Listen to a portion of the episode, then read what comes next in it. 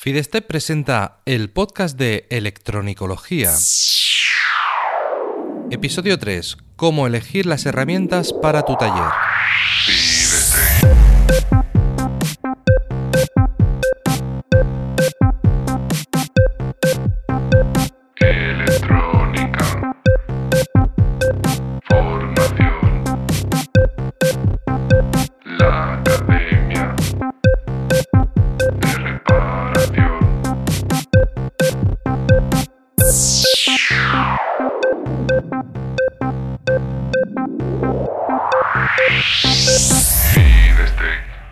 Hola, ¿qué tal? Bienvenido al podcast de Electronicología, el programa de Fidestec Radio donde hablamos sobre reparación electrónica, organización del trabajo, diagnóstico e investigación de causas de averías y en general todo lo que tenga que ver con la parte práctica de la electrónica desde el punto de vista de la reparación.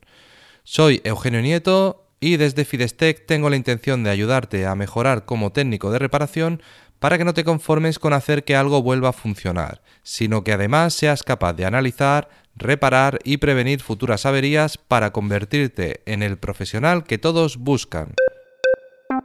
En el programa de hoy te hablo de mm, cómo elegir las herramientas para tu taller, el por qué es importante acertar desde, desde el principio o lo antes posible y algunas claves para decidir qué herramientas necesitas y cuándo las necesitas. Esto te puede ahorrar mucho tiempo, mucho dinero y muchos eh, enfados, porque la verdad es que elegir herramientas para un taller de electrónica es algo que nos puede consumir muchísimo tiempo y si no acertamos, si hacemos una, una decisión incorrecta, vamos a tener luego muchos problemas, nos vamos a arrepentir bastante. Así que voy a intentar darte algunas claves de lo que yo considero que es más importante para que lo tengas en cuenta si estás montando tu taller, tienes pensado montarlo o simplemente estás pensando en comprar alguna herramienta próximamente. Que yo creo que es el caso de cualquier técnico de electrónica porque cuando no estamos comprando herramientas estamos pensando en qué herramienta nos gustaría tener o necesitaríamos. Así que es eh, una, una especie de enfermedad que tenemos y no hay manera de quitárnosla, va con el propio oficio. Pero antes déjame recordarte que en Fidestec puedes encontrar información, formación y recursos para mejorar como técnico de reparación. Visita la academia en fidestec.com y descubre todo lo que hay para ti. Además, esta semana tenemos el Black Friday con ofertas súper especiales muy interesantes, así que entra y revísala lo antes posible para aprovecharlas. ¿Por qué es importante elegir bien las herramientas para tu taller? ¿Por qué eh, no debemos equivocarnos? Por supuesto, eh, tiene toda la lógica del mundo que equipar un taller eh, con todo lo necesario para poder reparar con comodidad y con acierto requiere una gran inversión. No es posible, o si, si lo haces te va a costar mucho, empezar a reparar sin herramientas. Necesitas, aunque sean unas herramientas muy básicas, aunque sean herramientas, si quieres, económicas, tienes que tener una, una, una gama de herramientas que te permitan hacer todas las operaciones que vas a necesitar durante las reparaciones. Si seleccionas mal estas herramientas vas a estar entrando en gastos innecesarios. Si eliges una herramienta que al final no vas a utilizar, eh, esa herramienta luego no la puedes, la puedes volver a vender, pero las herramientas electrónicas se devalúan rápido. Sobre todo todo lo que tiene que ver con equipos de medida, porque continuamente salen eh, productos nuevos con mejores características, con mejores prestaciones, con más precisión, etc. Y los, las herramientas anteriores, de gamas anteriores, van bajando de precio.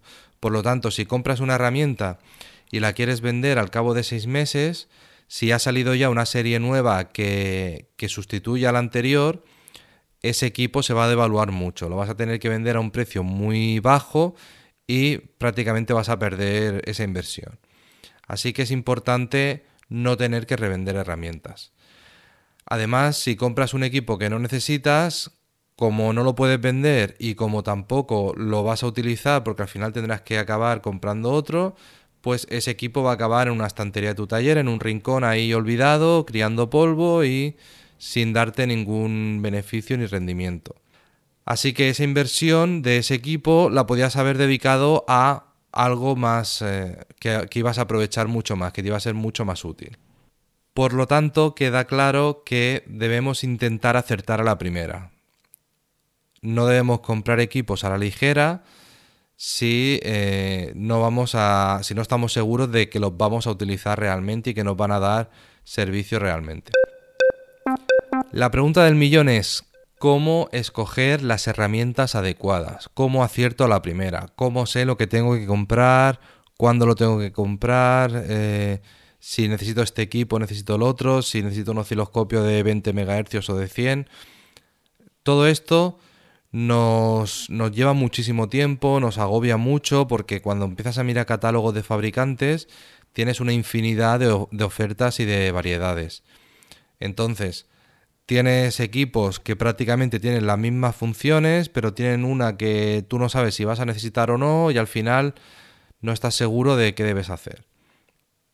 Lo importante, lo más importante, lo primordial, lo que debes tener muy en cuenta es que debes conocer qué tipos de reparaciones vas a realizar. Si tú sabes qué vas a reparar realmente, qué es lo que, qué tipo de equipos eh, va a ser el que pase más a menudo por tu taller, eso te va a ayudar muchísimo. Te va a abrir muchísimo los ojos, te va, te va a ayudar a tomar las decisiones correctas.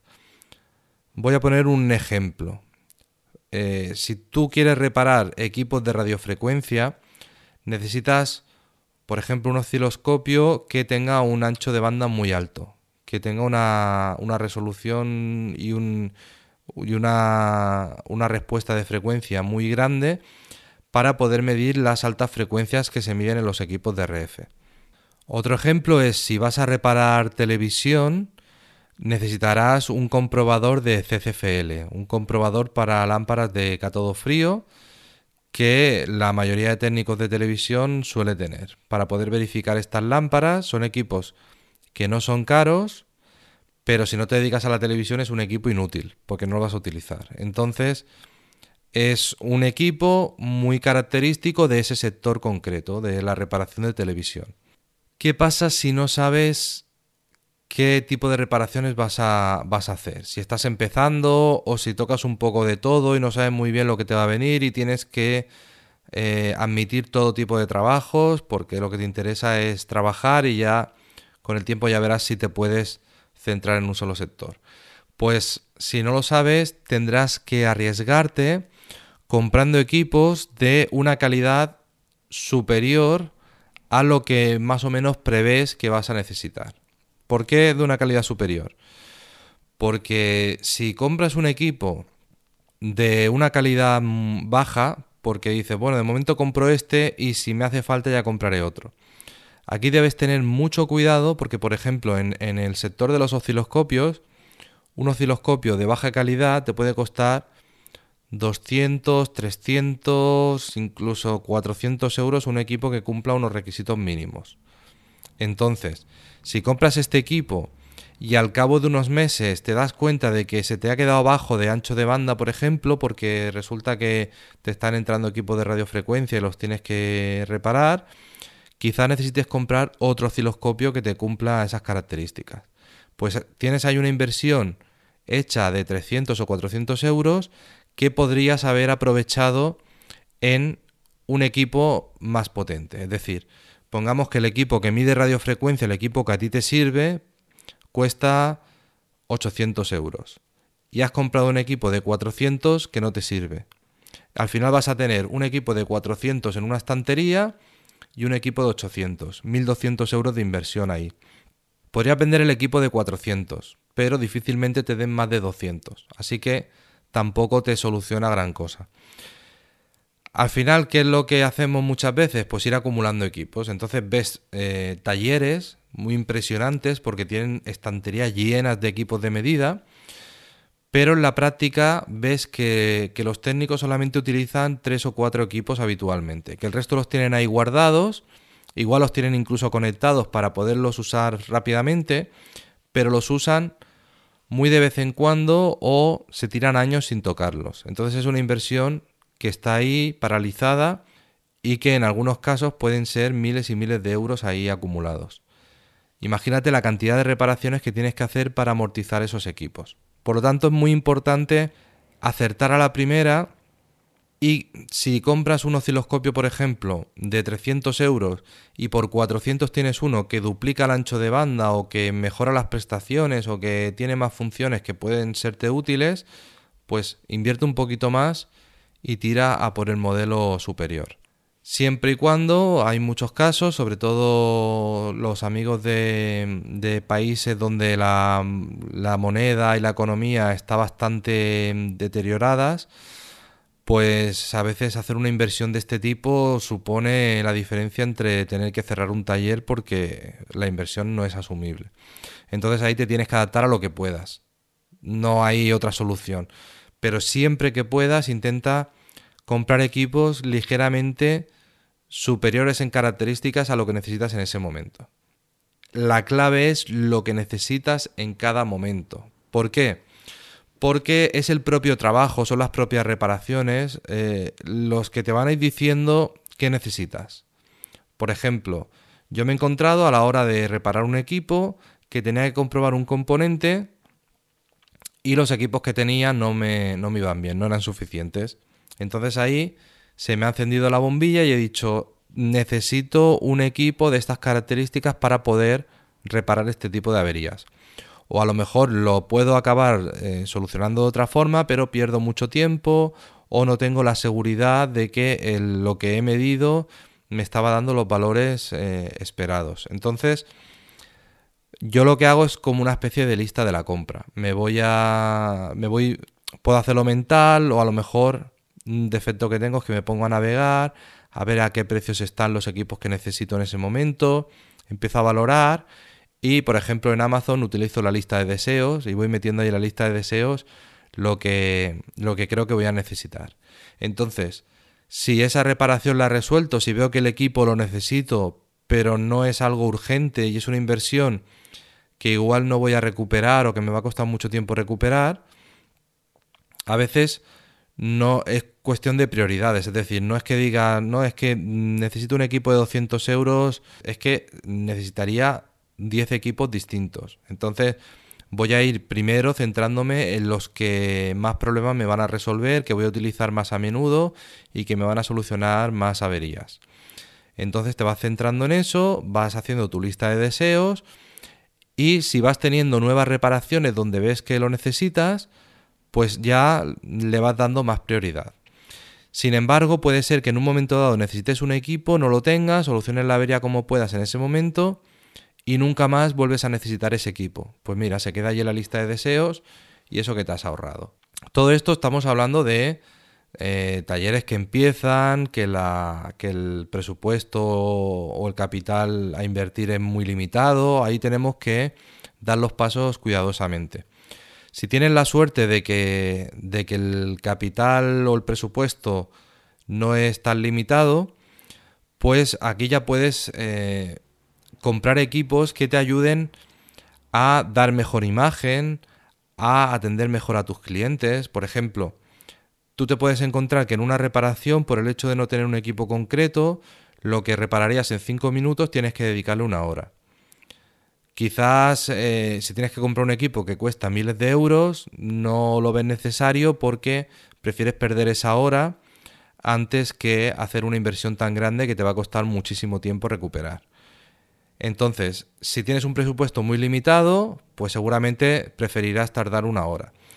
Pero si tienes un buen presupuesto y además te importa mucho por tu tipo de negocio dar muy buen servicio al cliente, igual te interesa hacer esta inversión porque a nivel económico no vas a recuperar esa inversión directamente con las reparaciones, pero sí que lo vas a recuperar a nivel de imagen, a nivel de, de captación de nuevos clientes o de satisfacción de los clientes que ya tienes. Todo esto hay que tenerlo en cuenta dependiendo del tipo de negocio en el que estés, el tipo de sector al que te dirijas.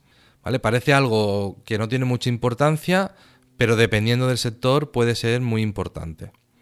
También es muy importante, que esto no, no se suele hablar, porque normalmente vemos talleres rodeados de, de equipos, todo que no se ven las paredes, todo cubierto de equipos, y nos encanta esa imagen, y a mí me encanta esa imagen, yo lo reconozco.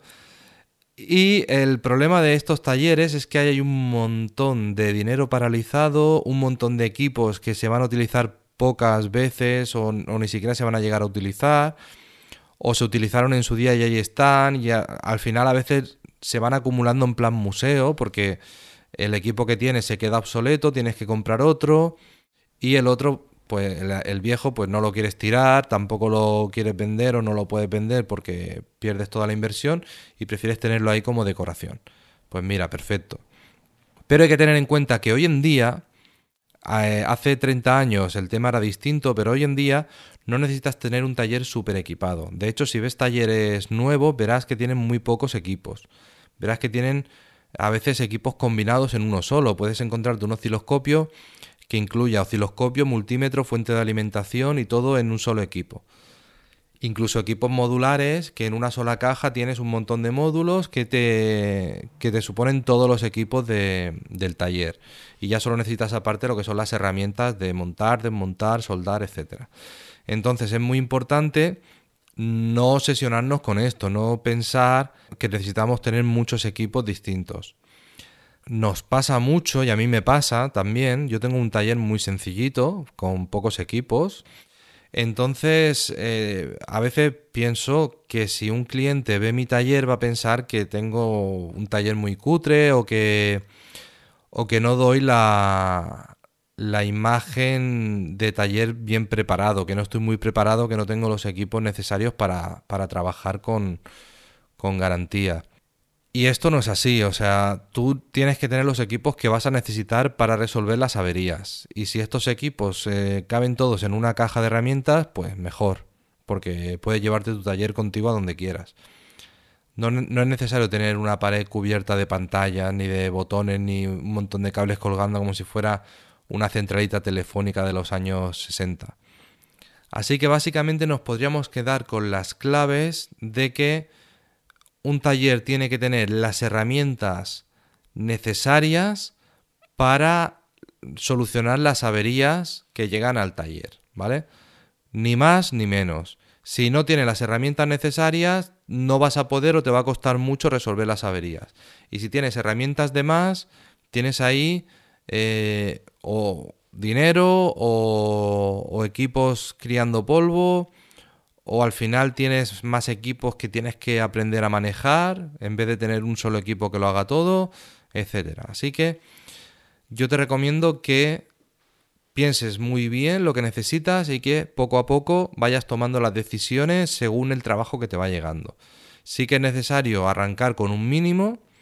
Un mínimo sería un multímetro en condiciones, un osciloscopio en condiciones, un equipo de soldadura en condiciones que la mayoría de casos es un soldador, un cautín y, un, y una bomba de soldadora manual. Eso te sirve para muchísimas reparaciones. Si ya tienes que estar soldando y desoldando integrados y cosas así, una estación de aire, que tampoco hace falta hacer una inversión grande. Y sobre todo, sobre todo, sobre todo, aprende muy bien a manejar los equipos que tienes. Ya sea un soldador o ya sea un osciloscopio con cientos de funciones. Aprende a manejarlo porque una vez que dominas las herramientas vas a acelerar muchísimo tu trabajo y vas a vas a conseguir hacer más con menos. Hay gente que tiene a lo mejor cuatro o cinco equipos de medida y cada equipo lo utiliza para algo muy concreto. Y a lo mejor tiene equipos que podrían hacer las mismas funciones y no lo sabe. Utiliza un equipo para una cosa y otro equipo para otra cosa. Así explicado por voz no te puedo dar muchos ejemplos, pero bueno, yo creo que se capta la idea de lo que te quiero decir. Y si tienes otra opinión o si quieres aportar otra, otra visión, otra forma de ver este tema, pues puedes dejármelo en los comentarios de, del podcast, en la web, en fideste.com barra radio, dentro del episodio, o puedes también dejarlo en los comentarios de de iVoox, de iTunes o, desde donde me estés escuchando. Tu consejo. un truco, un consejo, yo te lo suelto y tú lo tomas si quieres y si te sirve. A la hora de, de elegir una herramienta, habla con algún técnico que tenga una herramienta similar, que repare el tipo de averías que tú quieres tocar con esa herramienta que necesitas y pregúntale. Pregúntale qué es lo que más usan y lo que menos usan. ¿Por qué? Porque a lo mejor tú en ese momento crees que necesitas una herramienta mm, como el agua, que es imprescindible para ti, pero a lo mejor no es exactamente eso lo que necesitas. Pero como no lo has utilizado, no lo has aplicado, no lo sabes.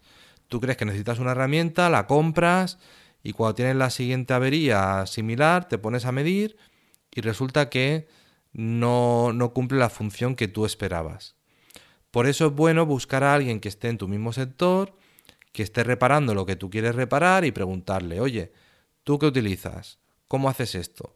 Que eh, en el caso de que no sepas muy bien la herramienta, pero sabes, por ejemplo, el sector, por ejemplo, dices, mira, yo me quiero dedicar a televisión, pues buscas un técnico de televisión, oye, ¿qué herramientas utilizas tú más y qué herramientas utilizas menos de tu taller?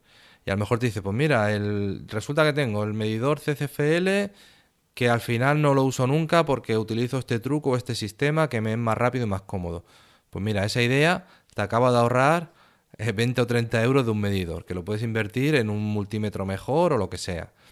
Pues todos esos trucos te van a, te van a servir para ahorrar tiempo y ahorrar sobre todo equivocaciones.